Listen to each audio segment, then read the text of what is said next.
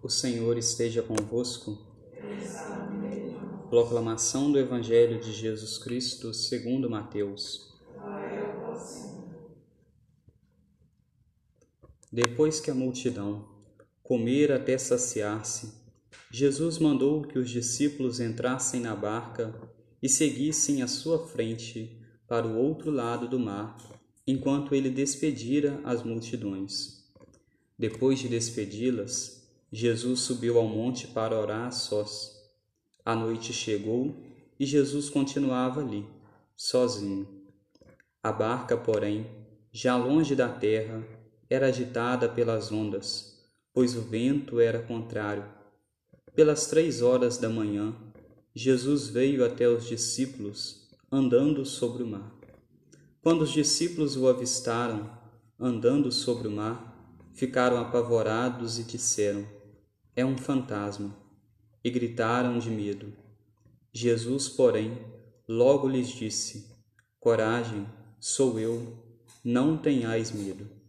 Então Pedro lhe disse: Senhor, se és tu, manda-me ir ao teu encontro, caminhando sobre a água. E Jesus respondeu: Vem. Pedro desceu da barca e começou a andar sobre a água em direção a Jesus. Mas quando sentiu o vento, ficou com medo e, começando a afundar, gritou: Senhor, salva-me. Jesus logo estendeu a mão, segurou Pedro e lhe disse: Homem fraco na fé, por que duvidastes? Assim que subiram na barca, o vento se acalmou. Os que estavam na barca prostaram-se diante dele, dizendo: Verdadeiramente, Tu és o Filho de Deus. Após a travessia, desembarcaram em Genezaré. Os habitantes daquele lugar reconheceram Jesus e espalharam a notícia por toda a região. Então levaram a ele todos os doentes e pediam que pudessem ao menos tocar a barra de sua veste. E todos os que a tocaram ficaram curados. Palavra da salvação. Ave Maria, cheia de graça, o Senhor é convosco. Bendita sois vós entre as mulheres, e bendito é o fruto do vosso ventre, Jesus. Santa Maria, Mãe de Deus, rogai por nós, pecadores, agora e na hora de nossa morte. Caríssimos irmãos, a liturgia desta terça-feira, a 18ª semana no tempo comum, nos mostra que o pecado traz consequências à nossa vida. Nós vemos que desde que os nossos primeiros pais pecaram lá no paraíso, se revoltaram contra Deus, desobedecendo a Deus. E eu digo se revoltaram contra Deus porque Deus pediu a eles que fizessem de uma forma e eles fizessem, fizeram exatamente o contrário. Por isso foi um sentimento de revolta mesmo que aconteceu no coração deles contra Deus, induzidos pela serpente, pelo maligno. E devido a este pecado dos nossos primeiros pais, desta desobediência deles, o pecado, a desobediência, tantos pecados vêm entrando no nosso mundo, entrando no ambiente em que nós vivemos. E hoje nós vemos presente nessa leitura, primeira leitura retirada do livro dos Números, a consequência de um pecado na vida de uma pessoa, consequência de um pecado que para nós, por vezes, parece ser um pecado banal, mas que traz sérias consequências. Nós ouvimos na primeira leitura o pecado, por exemplo, de falar mal dos outros, falar mal das pessoas. Enquanto essas duas pessoas se queixavam, falavam contra Moisés, criticavam Moisés, depois sofrem sérias consequências na sua vida devido a este pecado. Pecado, podemos dizer, da maledicência. Mas Deus, ele está sempre disposto a vir ao nosso encontro, a nos perdoar, a estar conosco desde que tenhamos o nosso coração aberto a Ele, desde que estejamos arrependidos das nossas faltas, dos nossos pecados, tanto que nós ouvimos no Evangelho. Um Evangelho que ocorre depois do milagre da multiplicação dos pães. Jesus sacia a multidão com os pães que ele havia multiplicado, ele se despede do povo, o povo vai embora, os seus discípulos entram na barca e Jesus se retira para um lugar sozinho. Jesus se retira sozinho para estar junto do Pai, para rezar, para estar mais íntimo de Deus.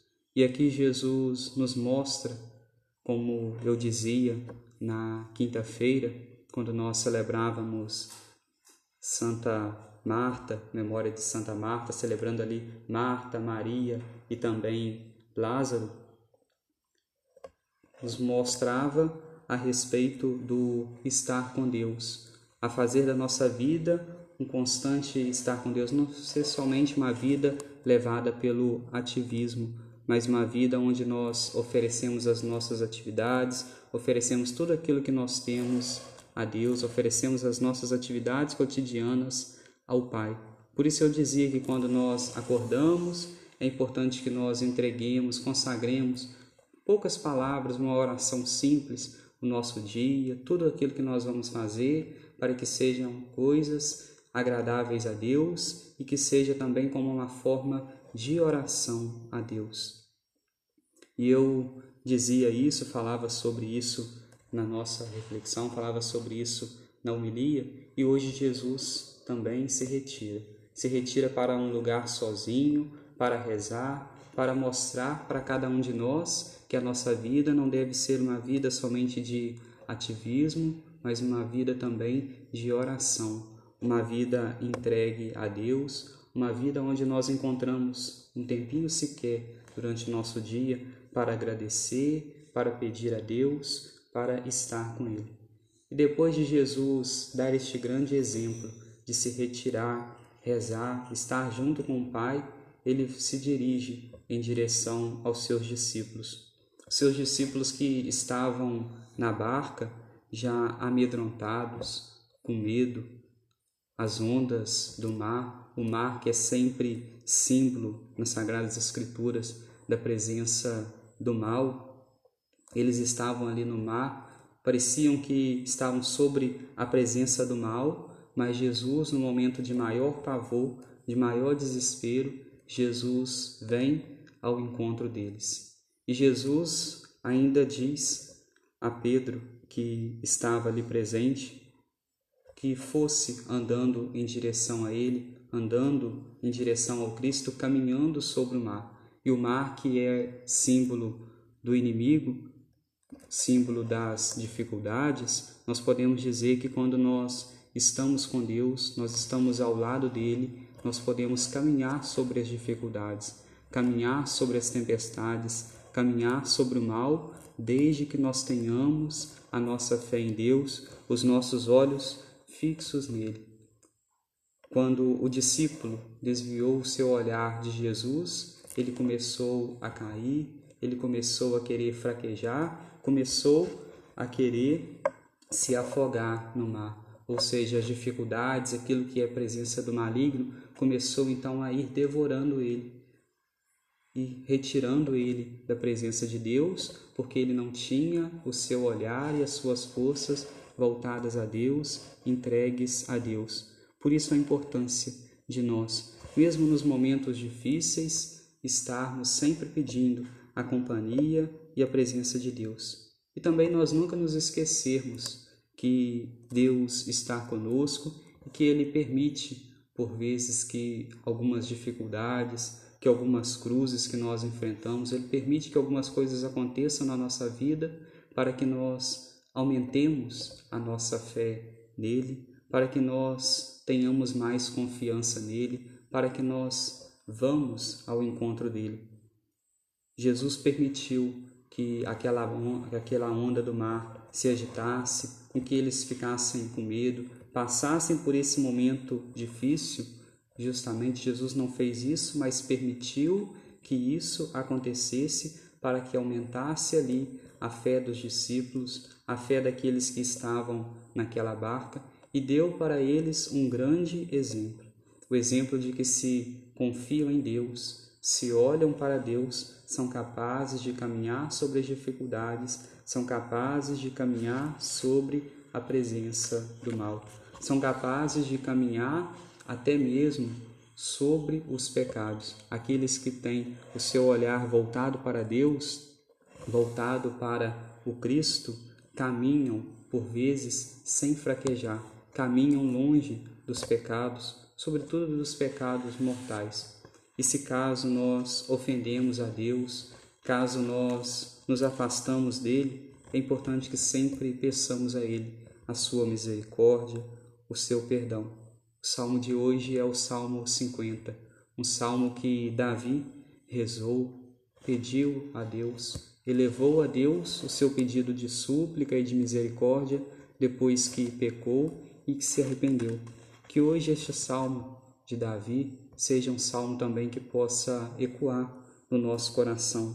Pedirmos misericórdia ao Senhor porque pecamos. Misericórdia a Deus pelas vezes que nós o ofendemos, pelas vezes que nós afastamos dele, pelas vezes que nós não tivemos o nosso olhar voltado para ele, o nosso olhar às vezes voltado somente para nós mesmos, somente para as dificuldades e que por isso parece que as ondas do mar se agitam cada vez mais, as ondas do mar parecem nos afogar, as ondas das dificuldades, mas isso porque às vezes nós não temos a total confiança, a total esperança em Deus.